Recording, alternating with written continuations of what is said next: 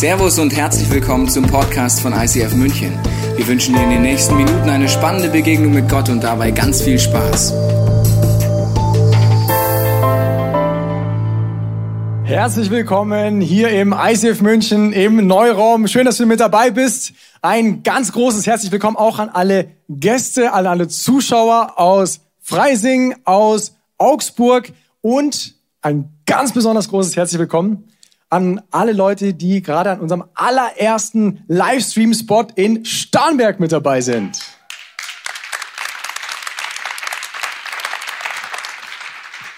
Ich darf euch heute begrüßen zu einer Trainingseinheit der ganz besonderen Art. Wir haben gerade Sportler gesehen, die manchmal unter extremen Bedingungen trainieren, damit die Muskeln wachsen. Und so ähnlich wollen wir heute auch einem Bereich trainieren, uns einem Thema widmen, ähm, den wir bisher so ein bisschen zur Seite vielleicht geschoben haben. Ich darf euch gleich meinen Trainingspartner heute vorstellen. Er sieht auf den ersten Blick nicht aus, so wie dieser zwei Meter Boxer, den du gerade eben in einem Clip gesehen hast. Aber wenn du ihn kennenlernen wirst, und das wirst du gleich, wirst du feststellen, dass er das Herz von einem Kämpfer hat.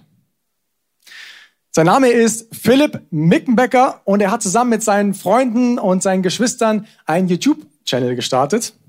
Und was sie da abgefahrenes machen, das wirst du jetzt gleich in einem kurzen Clip sehen und danach darfst du mit einem großen Applaus hier auf dieser Bühne begrüßen. In unserem letzten Video haben wir euch gezeigt, wie wir hier angefangen haben, diese Rutsche aus 30 Badewannen zu bauen. Nächsten Montag zeigen wir euch dann, wie wir wirklich damit rutschen.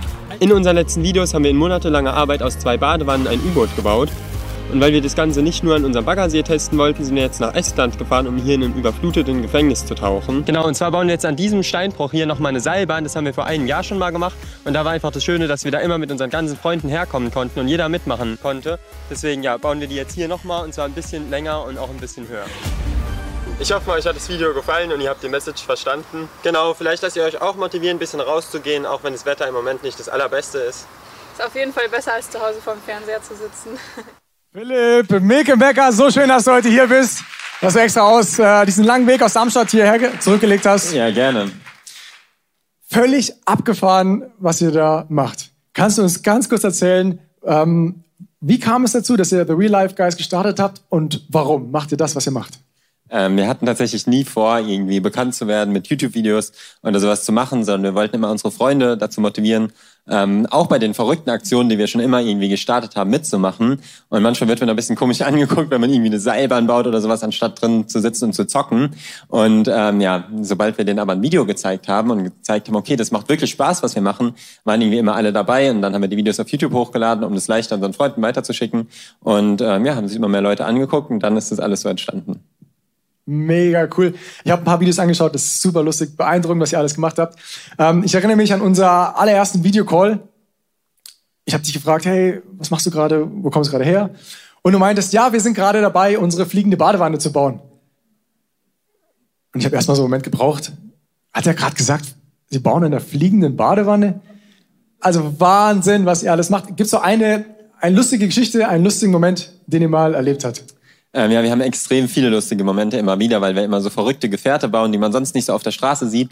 Und wenn wir damit meistens so bei uns durchs Ort fahren oder so, ist immer richtig lustig, die Gesichter zu sehen. Ähm, einmal was ganz besonders lustig sind eigentlich immer die Zusammentreffen mit der Polizei, die auch immer wieder mal dazukommen.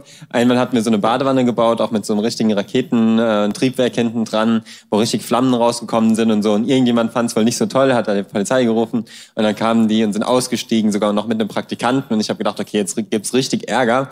Und die waren aber irgendwie voll begeistert davon und haben dann gemeint, ja, schmeiß das Ding mal an, wir wollen jetzt mal sehen, wie es aussieht.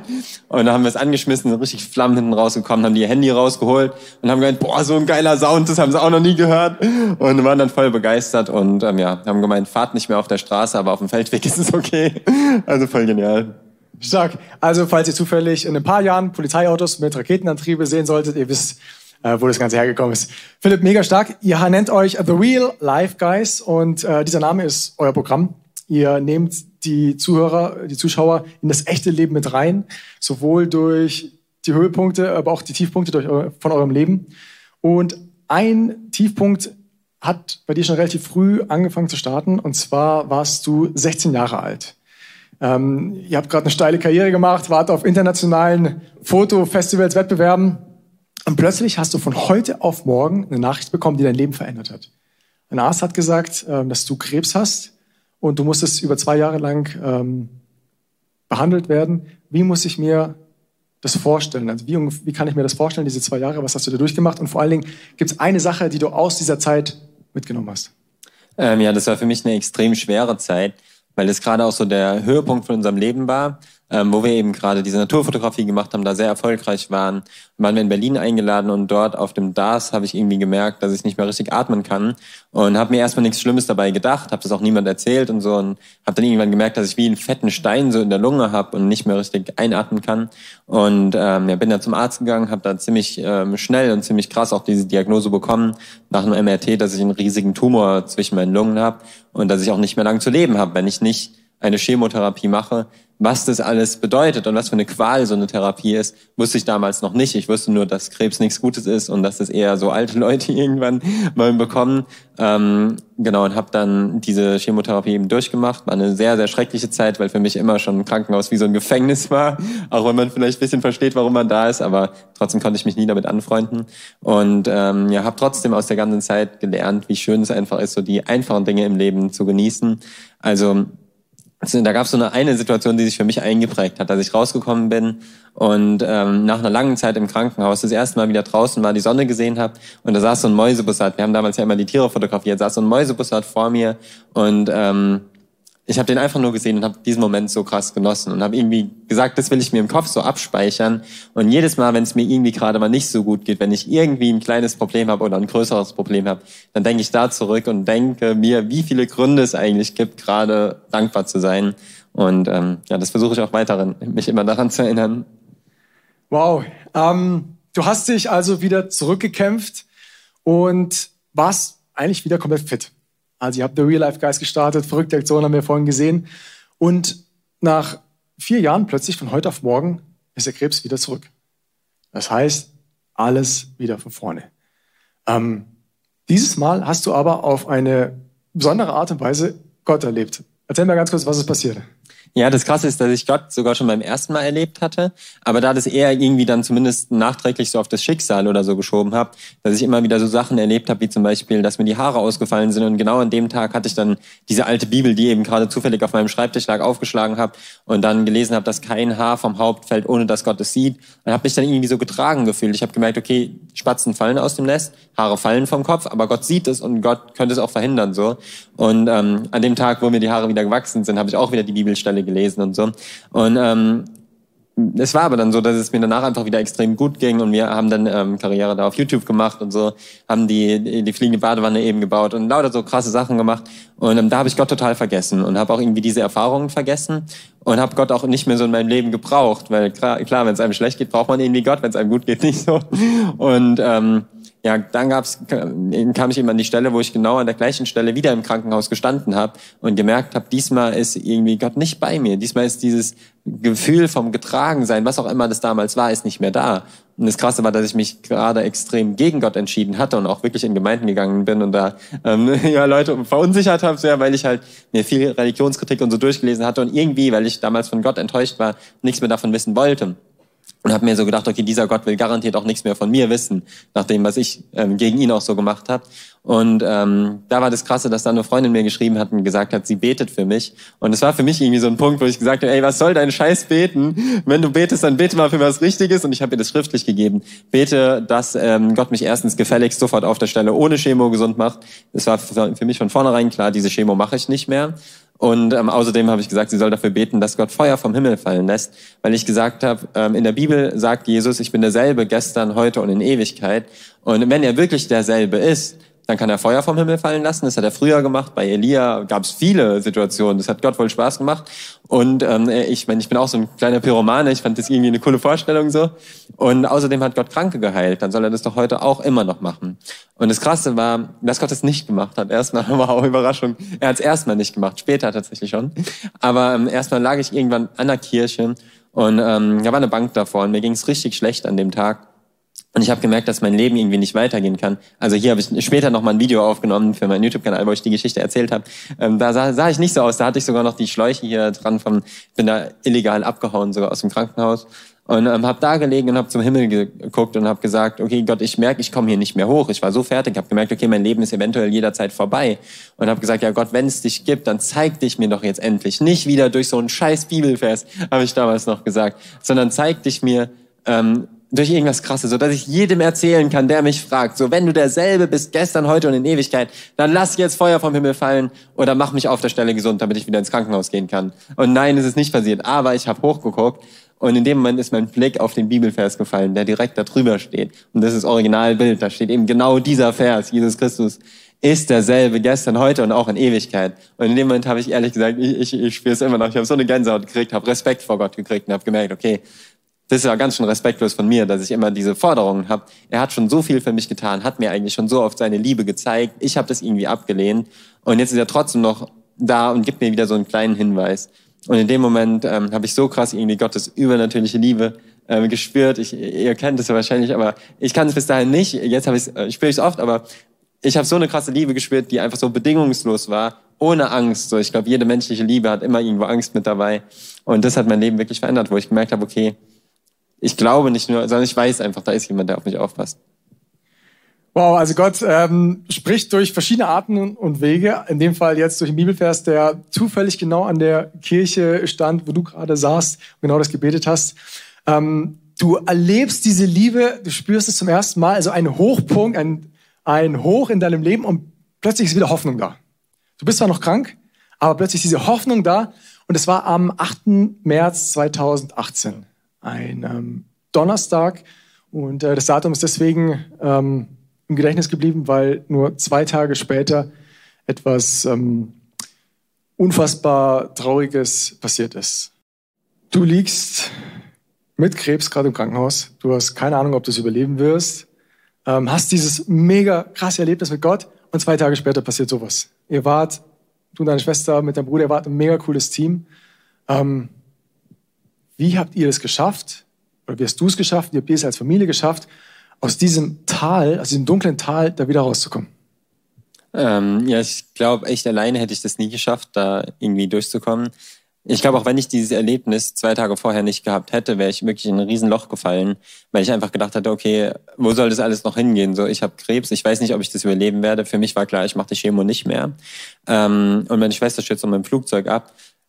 Aber das Krasse war ja, dass ich eben gerade dieses Erlebnis gehabt habe. Und viele fragen mich so, ja, ähm, wie kannst du noch an diesen Gott glauben, der sowas Schlimmes zulässt, nachdem du ihm dein ganzes Leben gibst. Und ich habe auf dieser Bank ihm wirklich gesagt, Gott, du kannst das ganze Leben, was jetzt noch da ist, du kannst mein ganzes Leben haben. Und ich habe es auch so gemeint, dass ich nicht mehr irgendwas zurückgehalten habe, sondern wirklich ihm alles gegeben habe.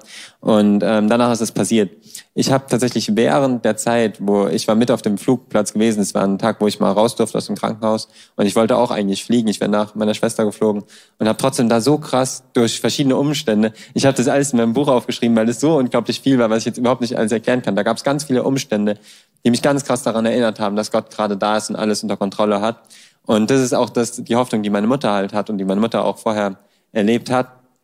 Ähm, wo ich nicht anders erklären kann, dass sie das so gut verkraftet hat, wie dass sie wirklich einfach daran geglaubt hat, dass wir erstens unsere Schwester wiedersehen werden und dass das Ganze dann irgendwo halb so schlimm ist, auch wenn ich sie mega vermisse und wenn es eine mega schlimme Geschichte so ist. Aber trotzdem ähm, war es für sie ein relativ harmloser Abschied. Die hat es, glaube ich, eine halbe Sekunde oder so vom Aufschlag vom Flugzeug erst realisiert. Das wurde alles gefilmt, aber noch GoPros und so drin. Und ähm, von daher weiß ich so, sie ist, sie ist bei Jesus. Ich weiß, dass ich sie irgendwann wiedersehen werde und das weiß auch meine Mutter. Und ähm, ich weiß, dass das Ganze kein Zufall war und nicht einfach zufällig irgendein Schicksal halt jetzt zugeschlagen hat, sondern dass Gott irgendwie damit einen guten Plan hat. Und das trägt mich auf jeden Fall dadurch und meine Mutter auch und mein Vater auch. Ich hatte eine Geschichte auch fasziniert. Du hast mal erzählt, dass deine Mutter in dem Moment auf die Knie gegangen ist und gesagt hat, Jesus, ich brauche dich. Ich, ähm, wir brauchen deine Hilfe. Ähm, ich würde ganz gerne mal ganz kurz an dieser Stelle auf Pause drücken ähm, vielen, vielen Dank, Philipp, schon mal bis hierhin fürs mit reinnehmen und möchte uns ganz kurz einen Moment geben zum Durchatmen. Wir erzählen die Geschichte ja nicht einfach so, sondern unser Wunsch ist, dass du und ich, dass wir einfach zum Nachdenken angeregt werden. Wie gehst du eigentlich mit Leid um? Also Leid kann ganz viele verschiedene Formen haben. Das kann eine Krankheit sein, das kann aber auch was ganz anderes sein. Es kann sein, dass du gerade durch eine Trennung gehst in der Beziehung und dich krass dieses Leid beschäftigt. Es kann sein, dass du gerade irgendwo um deine Arbeit kämpfst wegen Corona, was von heute auf morgen gekommen ist, wo niemand mit gerechnet hat. Es kann sein, dass du jemanden verloren hast, der dir so nah am Herzen lag. Also Leid ist erstmal Leid. Aber ich möchte dir anhand von dieser Grafik hier zeigen, dass Leid das Potenzial hat, dein Leben in zwei völlig verschiedene Richtungen zu lenken. Du siehst hier Leid als X dargestellt. Aber es gibt manche Menschen, wenn ihnen Leid passiert, dann entfernen sie sich von Gott. Weil sie sagen, na ja, wenn, wenn Gott wirklich da wäre, wenn es ihn wirklich geben würde, dann würde so was Schlimmes nicht passieren. Oder es gibt, oder es gibt Leute, die sagen, also wenn Gott wirklich liebevoll ist, wenn er wirklich gut ist, dann hätte er das niemals zugelassen. Und ich kann diese Fragen so gut verstehen. Ich kann sie so gut nachvollziehen. Und gleichzeitig möchte ich dich ermutigen, die andere Richtung einzuschlagen. Es gibt auch Menschen, und dazu gehört Philipps Familie, dazu gehört deine Mutter, dazu gehörst du, Philipp, die schaffen es im Leid, sich in die andere Richtung zu entscheiden, dass sie sagen, jetzt erst recht. Ich entferne mich nicht von Gott, sondern ich näher mich Gott. Und das ist der erste Punkt, drei Trainingspunkte, die wir euch heute mitgeben wollen. Der erste Punkt ist, selbst wenn außen alles zusammenbricht, manchmal passiert eine Sache nach dem anderen, vielleicht hast du sowas schon mal erlebt. Selbst wenn außen um mich herum alles zusammenbricht, Kind stirbt, was auch immer, wie jetzt in Philipps Situation, ich hoffe nicht so schlimm, aber bei dir, aber nehmen wir an, das passiert, bleibe ich trotzdem an deiner Seite und vertraue weiterhin auf dich, Gott. Schau mal ganz kurz in eine Bibelstelle rein, und zwar Jeremia. Aber Segen soll über den kommen, der seine ganze Hoffnung auf den Herrn setzt und ihm vollkommen vertraut. Dieser Mann ist wie ein Baum, der am Ufer gepflanzt ist. Seine Wurzeln sind tief im Bachbett verankert. Selbst in glühender Hitze und monatelanger Trockenheit bleiben seine Blätter grün. Jahr für Jahr trägt er reichlich Frucht. Was wir schnell überlesen, dass glühende Hitze, das kann anscheinend kommen. Das kann anscheinend passieren. Die sogar monatelang andauert. Aber das Entscheidende ist, dass sich in dieser Situation, wie du hier siehst, jeder Mann, jede Frau, jede Mutter auf Gott vertraut. Psalm 23. Wandere ich durch ein finsteres Tal, also finstere Täler kommen können, kommen, können kommen, so rum, wo Todesschatten mich umgeben. Aber der Unterschied ist, dass ich in diesem Tal drin mich entscheide, dass ich mit Gott gemeinsam da durchgehen kann. Wo Todesschatten mich umgeben, fürchte ich mich vor keinem Unglück, denn du, Herr, bist bei mir, dein Stock und dein Hirtenstab geben mir Trost. Das ist der erste Punkt. Jetzt kommen wir gleich zum zweiten Punkt. Es kann manchmal sein, dass außen alles zusammenbricht, aber selbst wenn innen drin alles zusammenbricht. Vielleicht ist es schon mal passiert, dass du plötzlich Gott nicht mehr spürst. Dass irgendwie, das kann passieren im Leid, dass du plötzlich mal dich so, dich so anfühlst, als wäre Gott nicht da. Und dass ich selbst dann die Entscheidung treffe, selbst wenn ich dich nicht mehr spüre, selbst wenn innen drin irgendwie alles zerbrochen ist, werde ich trotzdem dich, Gott, weiter lieben. Dazu auch nochmal ganz kurz ein Blick in die Bibel. Und zwar in äh, Psalm 42, Vers 6. Warum bist du so bedrückt, meine Seele? fragt hier der Psalmist, der Autor. Warum stöhnst du so verzweifelt? Warte nur zuversichtlich auf Gott, denn ganz gewiss werde ich ihm noch dafür danken, dass er mir sein Angesicht wieder zuwendet und mir hilft. Angesicht abwenden heißt, die Person hat das Gefühl, dass Gott ihn verlassen hat. Also Gott ist irgendwie nicht da, wir spüren nicht. Und jetzt schauen wir, was der Psalmist, Psalmist macht. Er fängt an und sagt, ähm, hey, warum bist du eigentlich so bedrückt, meine Seele? Wie, warum, warum bin ich so, warum geht's mir so? Vielleicht können wir den Vers noch mal ganz kurz zeigen. Also er hört, er fängt an, auf seine Gefühle zu hören. Gefühle sind erstmal wichtig. Es ist wichtig, dass wir gucken, hey, wie geht's mir eigentlich? Vielleicht hast du die Frage schon lange nicht mehr gestellt, hey, wie geht's mir eigentlich? Warum geht's mir so, wie es mir geht? Und dann hört er da nicht auf. Er hört nicht nur auf seine Seele, sondern er fängt an, zu ihr zu sprechen. Warte nur zuversichtlich auf Gott. In anderen Worten, hoffe, vertraue auf Gott. Er fängt an, seine Seele und er fängt an, sich im Leid zu leiten. Und genau das ist das auch, Philipp, was ihr gemacht habt. Ähm, ihr seid im Leid an Gott drangeblieben, seid nah zu ihm rangerückt.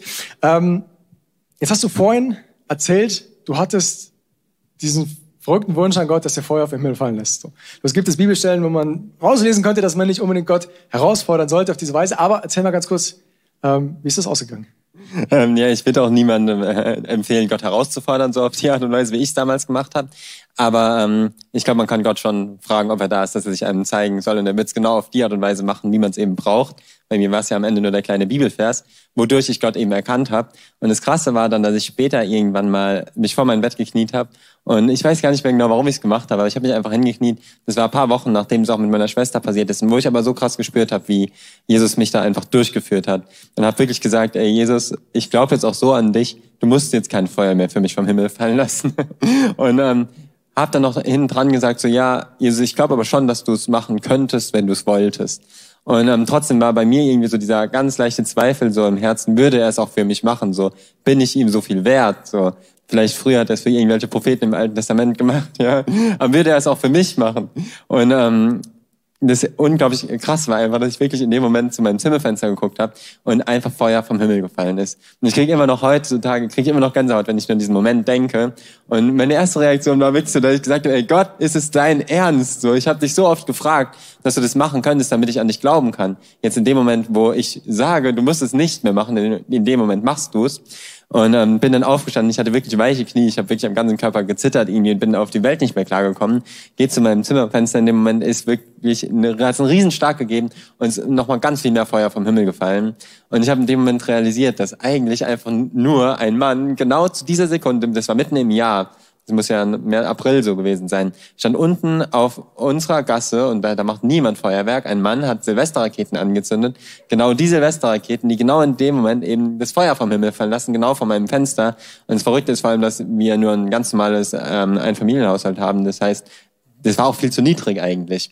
Und ich habe so realisiert, dass in dem Moment, wo ich halt da gesessen habe, ähm, auf der Bank und gesagt habe, ey Gott, du musst jetzt irgendwas machen, wo ich noch nicht ehrlich gefragt habe. Wenn da Raketen gekommen wären, hätte ich gesagt, ja Gott, irgendwie verarschen kann ich mich selber. Das sind ja nur Raketen, das weißt ja nicht du. Und ähm, trotzdem hat Gott ja genau das gemacht, worum ich ihn eigentlich gebeten habe.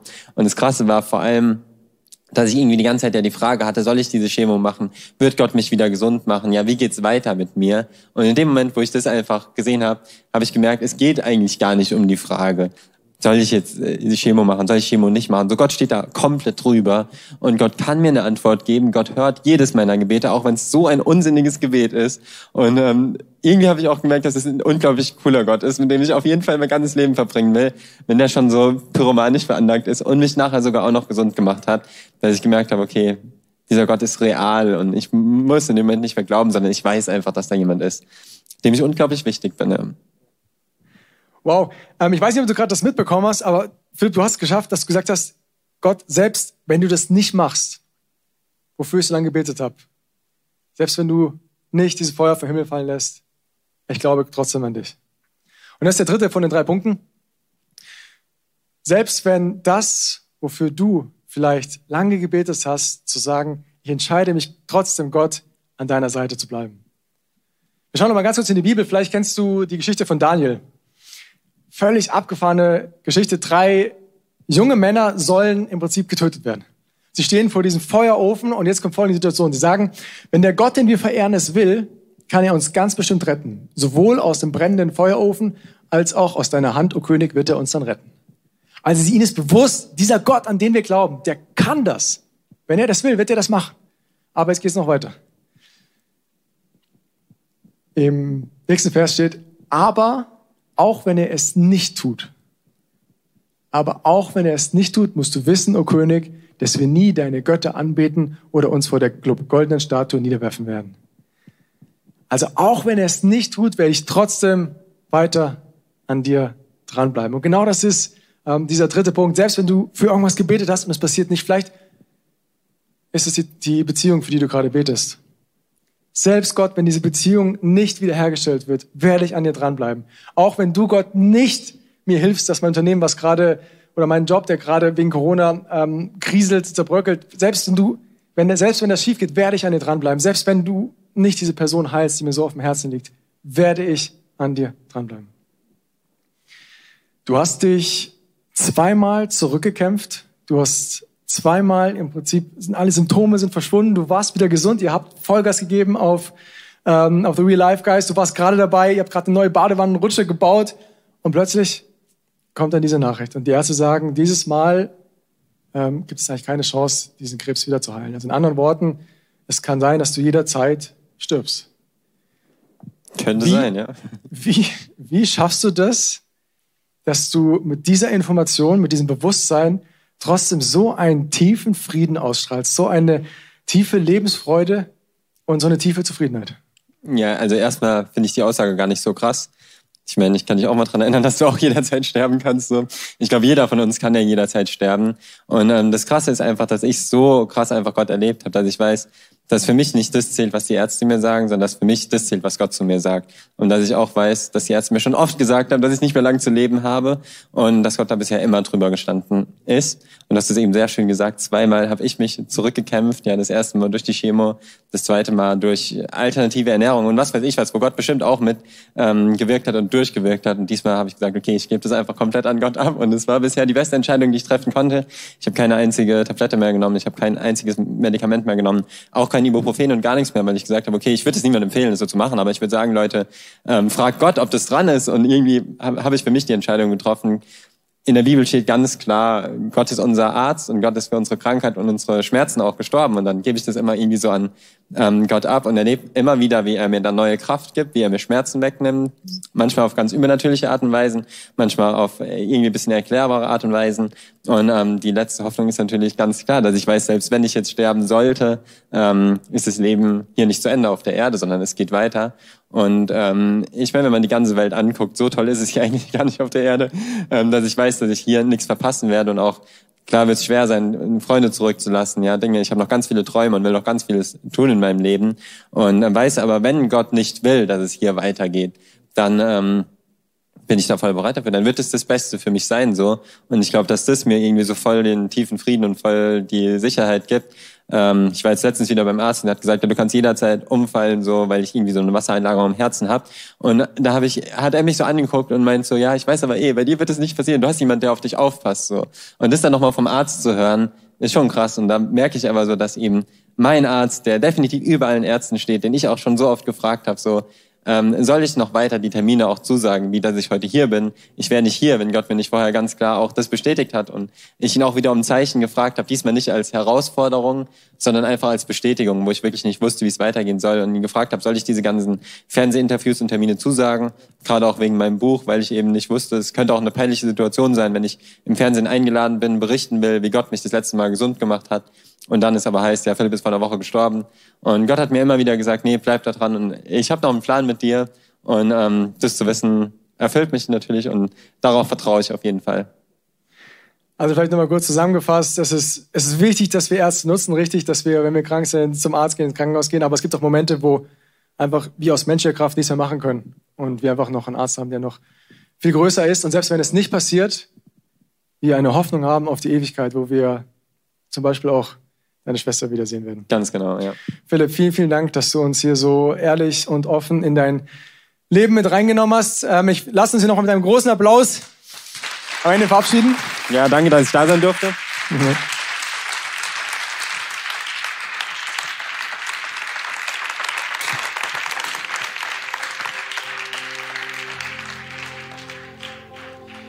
Ich möchte mit einer guten Nachricht enden. Wenn du dir historische Berichte anschaust über die allerersten Christen, so 100 nach Christus ungefähr, Ignatius, Polycarp und so weiter, dann wirst du staunen, mit welcher Furchtlosigkeit, mit welcher Hoffnung diese Christen dem Tod begegnet sind. Also die wurden gefoltert, die wurden gefangen genommen, die wurden getötet. Aber die sind mit erhobenen Händen lobpreisend, singend Richtung Scheiterhaufen gelaufen. Du denkst, vielleicht sind die verrückt. Was war los bei denen?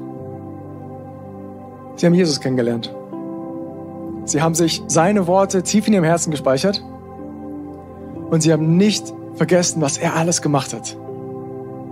Dass Jesus für uns am Kreuz gestorben ist und dadurch den Tod besiegt hat, wir deswegen wissen dürfen, 100% Zuversicht haben dürfen, dass das Schönste erst noch kommt, ist das größte Geschenk, was du in deinem ganzen Leben bekommen wirst. Aber Jesus zwingt dich nicht, dieses Geschenk anzunehmen. Er lässt dir da jede Freiheit. Ich bitte dich, wenn du heute zum allerersten Mal hier bist, wenn du zum ersten Mal diesen Podcast schaust, bitte ich dich, mach dich auf die Suche, lerne diesen Jesus kennen, schau nach, was er gesagt hat, was er gemacht hat. Es wird deine Ewigkeit verändern und es wird verändern, wie du im Hier und Jetzt durch solche dunklen Täler durchgehen wirst. Wenn du schon länger Christ bist, wünsche ich dir, möchte ich dich ermutigen, diese drei Punkte von heute zu trainieren. In kleinen, in kleinen Schritten, heute im Alltag. Erstens, selbst wenn alles um mich herum zusammenbrechen sollte, werde ich trotzdem weiter auf dich, Gott, vertrauen. Zweitens, selbst wenn es sich in mir drin einfach mal so leer anfühlen sollte, ich dich nicht mehr spüren sollte, werde ich, egal was meine Gefühle sagen, dich trotzdem Gott weiter lieben. Und drittens, egal wofür ich vielleicht schon so lange gebetet habe, und selbst wenn es nicht passieren wird, werde ich trotzdem weiterhin an deiner Seite bleiben. Und was dann passiert ist, genau das, was du bei Philipp und seiner Familie sehen konntest. Eine tiefe Freude, eine tiefe Freude, ein tiefer Frieden, ein tiefes Glücklichsein, eine tiefe Zufriedenheit, unabhängig von äußeren und inneren Umständen. Jesus, ich danke dir für Philipp, ich danke dir für diese Geschichte, die du mit ihm, mit ihm und mit so vielen anderen Menschen schon geschrieben hast. Und sie uns wieder erinnert, dass sie uns inspirieren darf, dass sie uns neuen Fokus geben darf. Du siehst jede Person, die gerade ja, durch eine dunkle Zeit durchgeht. Ich bitte dich, dass du uns hilfst, uns diese Mauern im Herzen abzubauen, dass du uns hilfst, unser Herz aufzumachen, dass du uns hilfst, Kraft zu bekommen, dass du uns Mut schenkst, dass wir wissen, wir sind nicht alleine. Du bist an unserer Seite.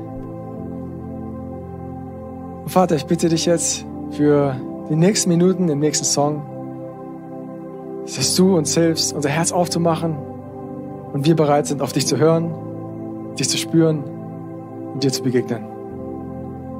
Amen.